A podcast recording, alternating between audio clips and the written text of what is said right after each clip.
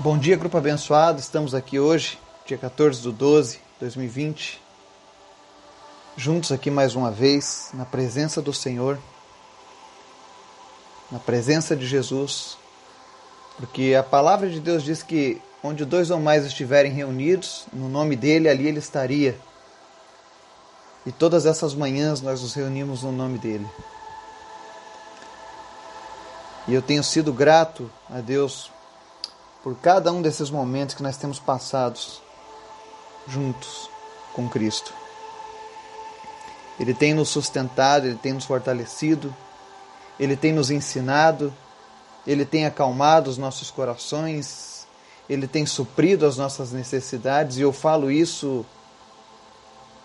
sem nenhuma dúvida no meu coração, porque eu conheço o Deus que nós servimos e creio que muitos estão experimentando uma vida diferente com Deus nesses últimos meses. E tenha certeza, Deus é fiel. Ele é poderoso, ele é justo, ele é amoroso e ele se faz presente no nosso meio nesse momento.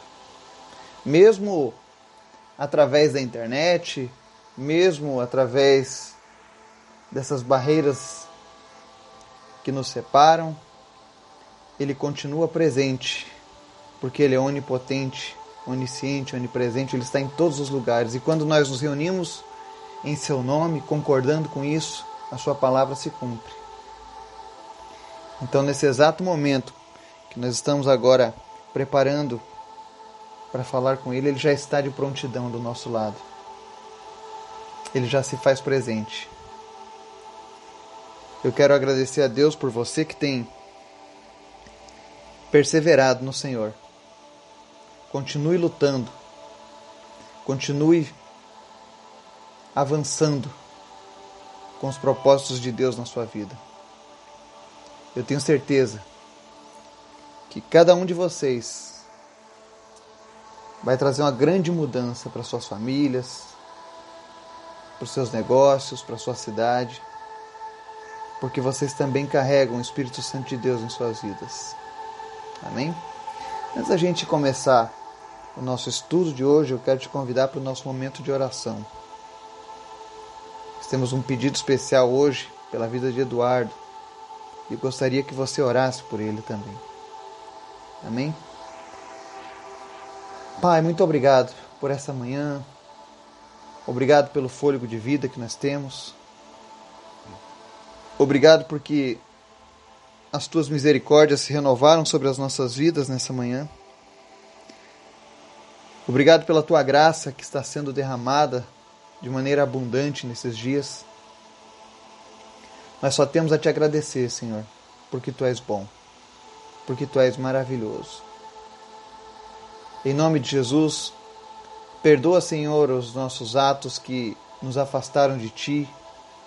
Perdoa os nossos erros, as nossas falhas, os momentos em que, deixamos a nossa carne e não o Teu Espírito reinar em nossas vidas. Mas que nada venha impedir a nossa oração de chegar ao Teu trono nessa manhã, Pai. Quero te agradecer por cada ouvinte, por cada pessoa que faz parte deste grupo, que o Senhor esteja visitando agora, onde quer que essas pessoas estejam. O Senhor esteja agora suprindo as suas necessidades, sejam elas físicas, emocionais, financeiras. O Senhor é poderoso para suprir tudo em abundância, Pai. Toma conta dessa pessoa agora. Eu te apresento em especial aqueles que estão enfermos, em nome de Jesus, que venha a tua cura sobre essas pessoas e que nenhuma enfermidade se nomeie entre nós, Pai. Mas que pela fé todos nós possamos alcançar a cura, Pai. Seja ela qual for o problema. Te apresento em especial a vida do Eduardo nessa manhã. Que em nome de Jesus essa cirurgia de retirada de tumor seja uma benção. Que ela não tenha nenhuma sequela, que ela não tenha nenhum problema que esse tumor saia e em nome de Jesus ele nunca mais retorne. Eu oro agora para que o organismo do Eduardo seja fortalecido, que o seu sistema imunológico trabalhe como nunca trabalhou antes e que ele tenha uma recuperação breve, uma recuperação rápida. Que o Senhor continue fazendo o teu milagre na vida do Eduardo, Pai. Em nome de Jesus, Pai. Que os médicos tenham sucesso nessa cirurgia. Eu apresento desde já a vida dos médicos, dos cirurgiões, dos enfermeiros, dos assistentes que estarão trabalhando nessa cirurgia. Que teu Espírito Santo esteja guiando a mão deles ali nesse momento, dando sabedoria. Em nome de Jesus, Pai. Toma conta dele, Pai.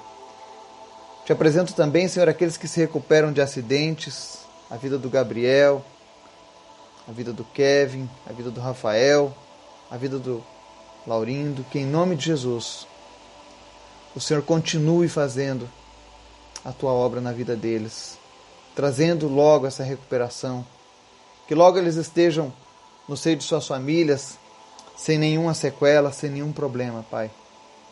Obrigado, Jesus. Obrigado por tudo que tu tens feito, Pai. Visita agora, Deus, cada nação que está ouvindo essa mensagem, Senhor e vem trazer a paz que excede todo o entendimento. Vem inspirar confiança naqueles que são teus filhos, para que eles possam inspirar a tua confiança para outros. Que ninguém venha cair em desespero nesses dias, mas que as pessoas busquem refúgio no Senhor, Pai. Em nome de Jesus, nos abençoa. Guarda, Senhor, também a minha vida, que nesse momento estou trazendo a tua mensagem. Eu também careço de ti, eu preciso de ti porque sem ti, Senhor, eu não sou nada. Mas eu peço que, pela tua graça e pela tua misericórdia, o Senhor esteja usando a minha vida, Deus, para alcançar os demais que estão ouvindo essa mensagem. E eu te peço, Espírito Santo, fala com cada um de uma maneira poderosa.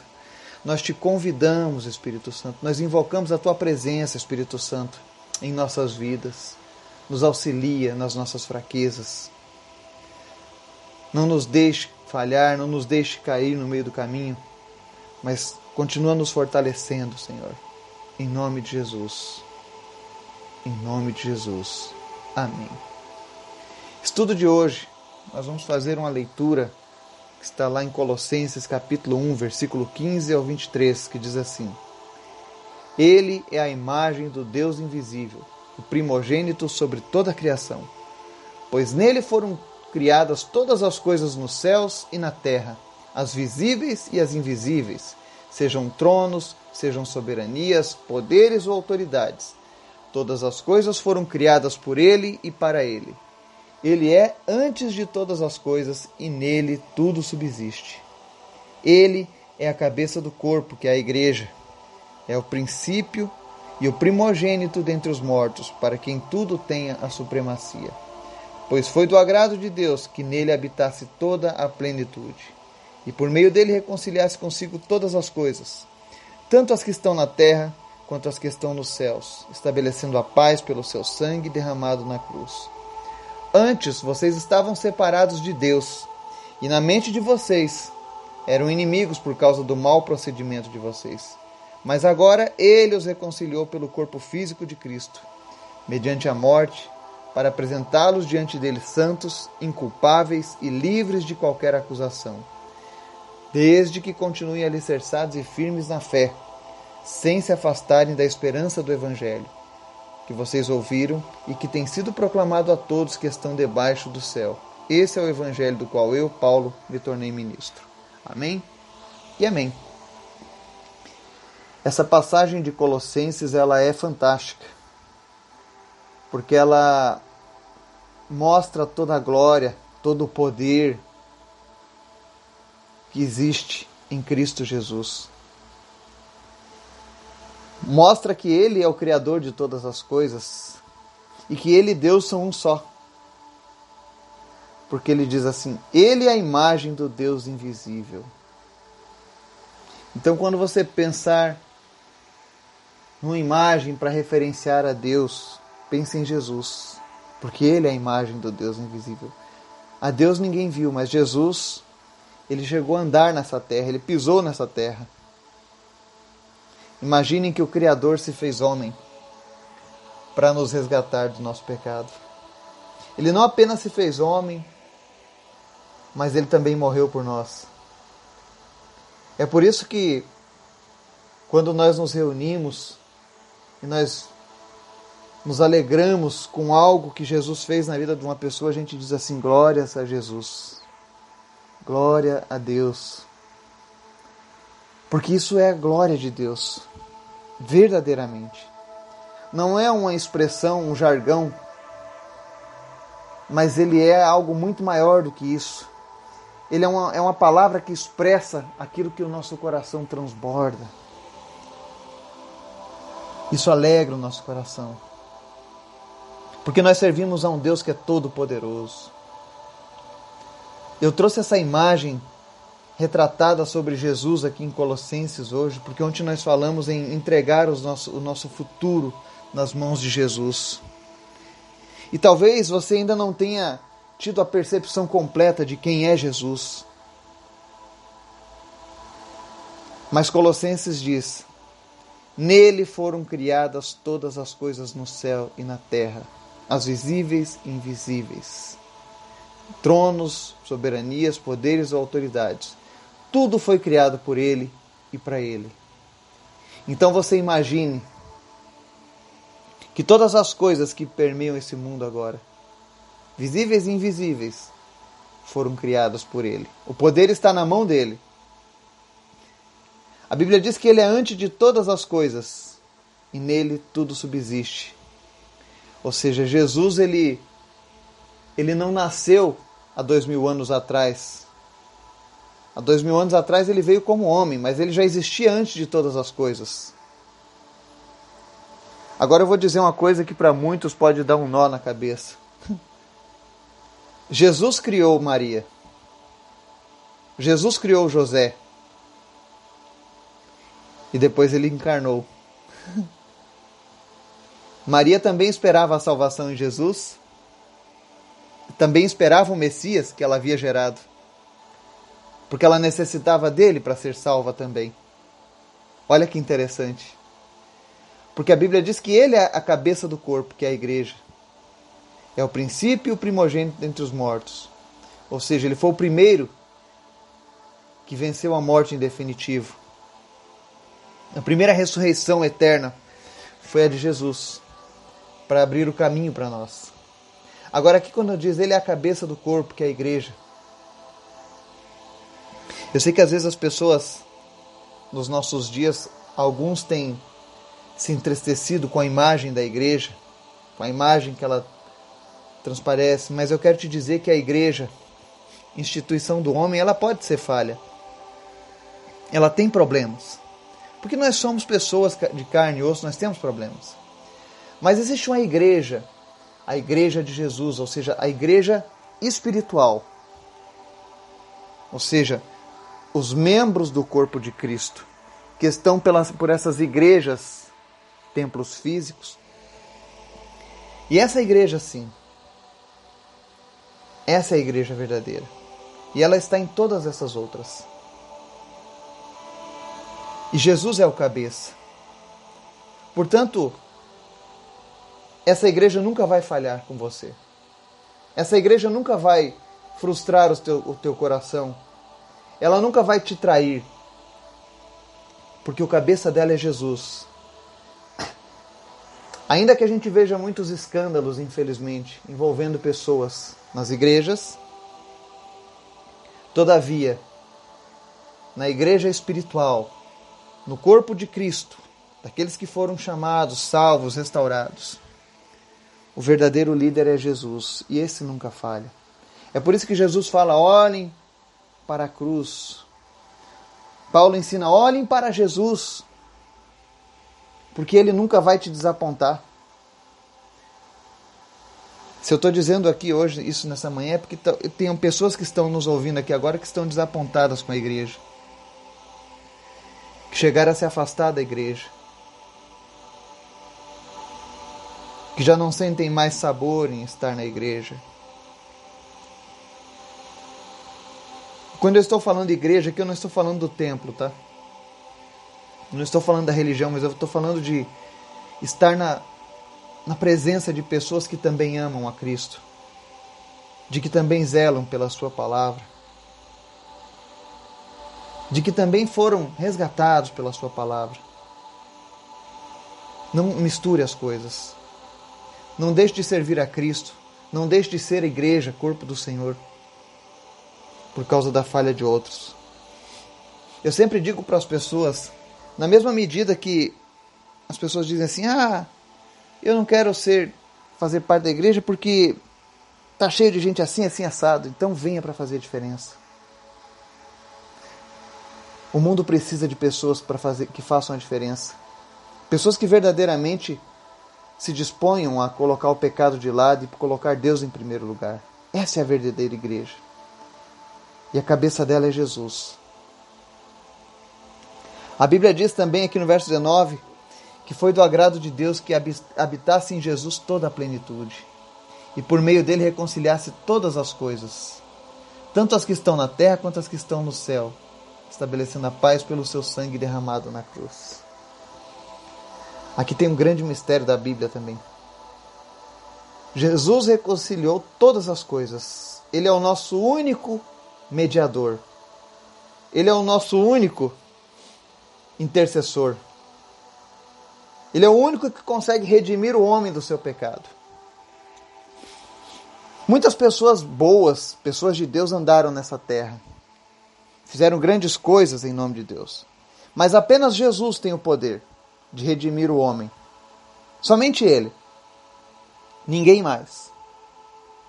E quando diz aqui que reconciliou todas as coisas, tanto que estão na terra quanto estão nos céus, ele se refere às pessoas que morreram aguardando a promessa de Jesus. Porque no Antigo Testamento houve um tempo em que os judeus já não esperavam mais a redenção pela lei, mas sim no Messias prometido. Quem tem acompanhado os nossos estudos viu que no mês de novembro nós estudamos acerca das promessas cumpridas em Jesus, de que ele seria o Messias enviado de Deus. Então, muitas pessoas do Antigo Testamento partiram crendo na vinda do Messias. E quando o Messias veio de fato, você vai ver na Bíblia, no Novo Testamento, que quando Jesus ressuscitou, antes disso, durante aqueles três dias, ele foi e desceu até o o local dos mortos e testificou para aquelas pessoas que ele era Jesus, que ele era o Messias, que ele veio conforme estava sendo prometido na palavra. Então ele reconciliou tanto as coisas que estão na terra quanto as que estão nos céus, pela derramar do seu sangue. E aí no verso 21 diz assim: Antes vocês estavam separados de Deus, e na mente de vocês eram inimigos por causa do mau procedimento de vocês. Mas agora ele reconciliou pelo corpo físico de Cristo mediante a morte. Ou seja, todos nós éramos inimigos de Deus por causa do nosso pecado, por causa do nosso mau procedimento. Nós éramos separados dele. Mas com a morte de Cristo e a sua ressurreição, ele nos deu a chance da reconciliação. E aí aqui a Bíblia segue dizendo: para nos apresentar diante dele santos, inculpáveis e livres de qualquer acusação. Eu já falei outras vezes, mas não custa a gente frisar mais uma vez. Para um dia a gente se encontrar com Cristo, nós precisaremos estar santificados. E o santo, segundo a palavra de Deus, segundo a terminologia bíblica, não é uma pessoa que andou com Jesus, que era homem de Deus ou mulher de Deus, e quando morreu continuou fazendo milagres. Não. Não é isso. Santos são todas aquelas pessoas que se entregam a Cristo,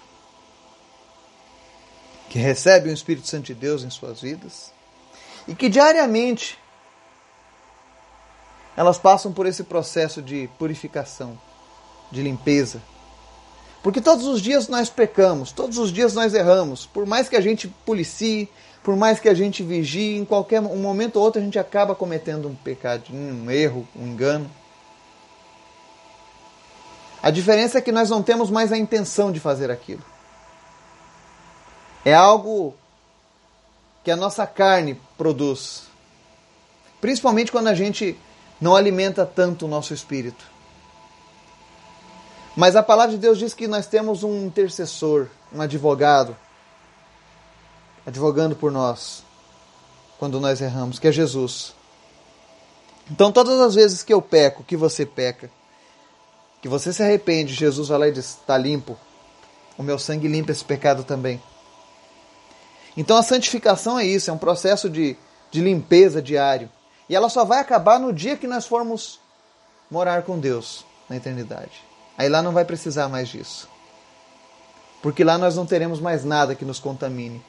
Quando a gente liga a televisão e passa alguma coisa que não agrada a Deus, aquilo ali nos contamina. Quando a gente ouve uma música que não agrada a Deus, aquilo ali nos contamina.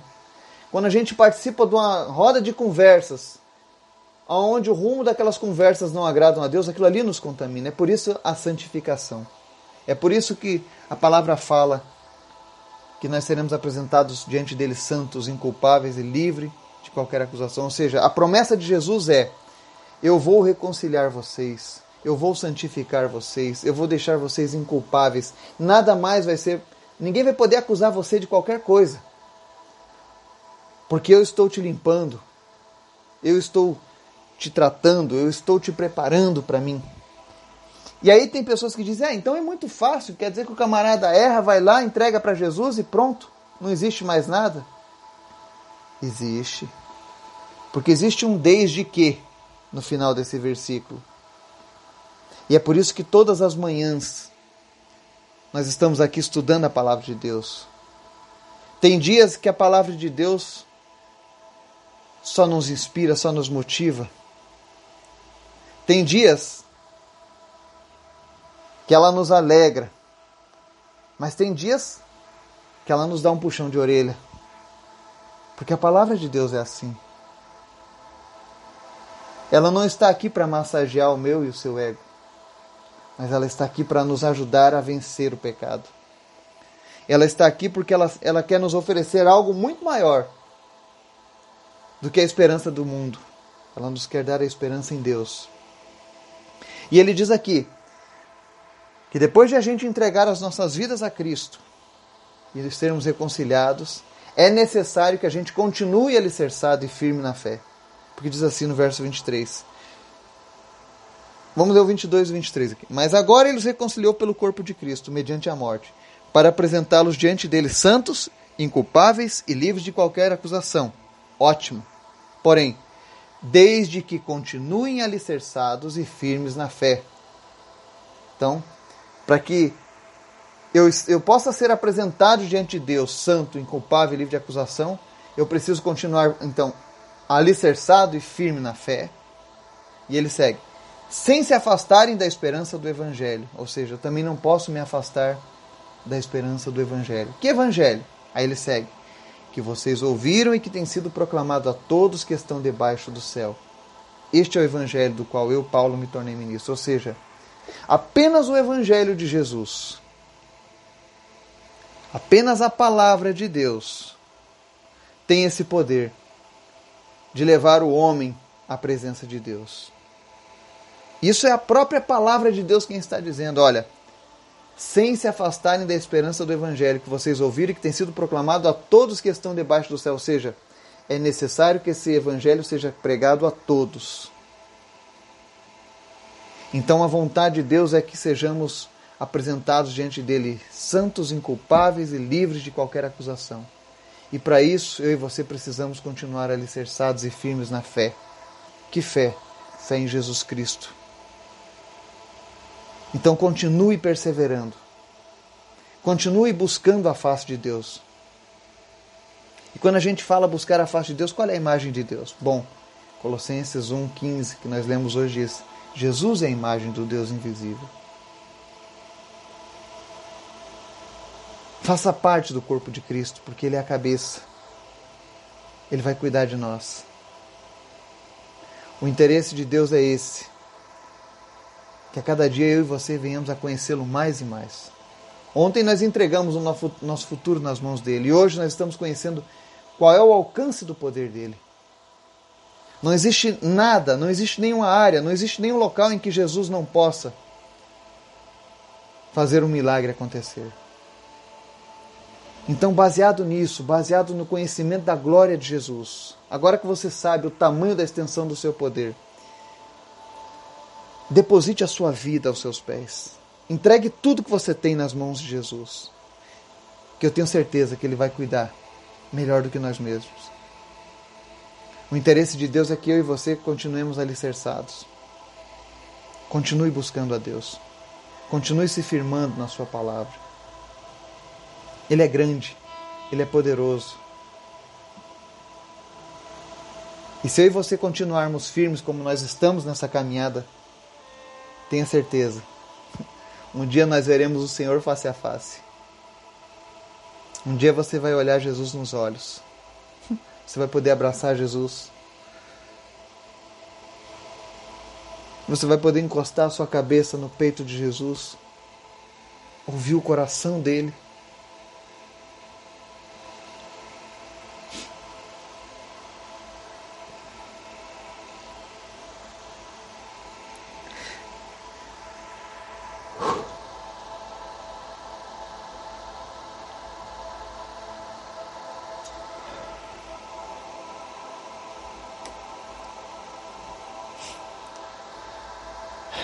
Me perdoe um pouco a, a minha a minha emoção.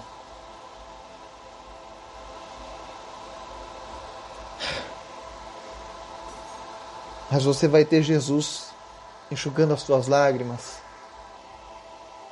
e dizendo: Filho, filha, agora não existe mais dor. Agora não existe mais luta. Agora não existe mais fome, mais doença, mais tristeza. Porque você também venceu. Este é o seu prêmio que eu preparei desde a eternidade para você.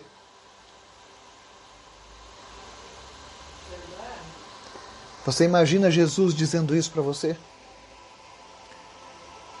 Este é o prêmio. Preparado desde antes de vocês nascerem. Era isso que eu havia proposto para vocês. É por isso que eu pedi: olha, lutem, perseverem na minha palavra, porque é isso que eu tenho preparado. E eu creio que um dia, eu e você, estaremos juntos nesse dia. E o que hoje a gente apenas imagina um dia vai ser real. Por isso, continue perseverando em Jesus. Que você possa ter um dia abençoado, em nome de Jesus. Amém.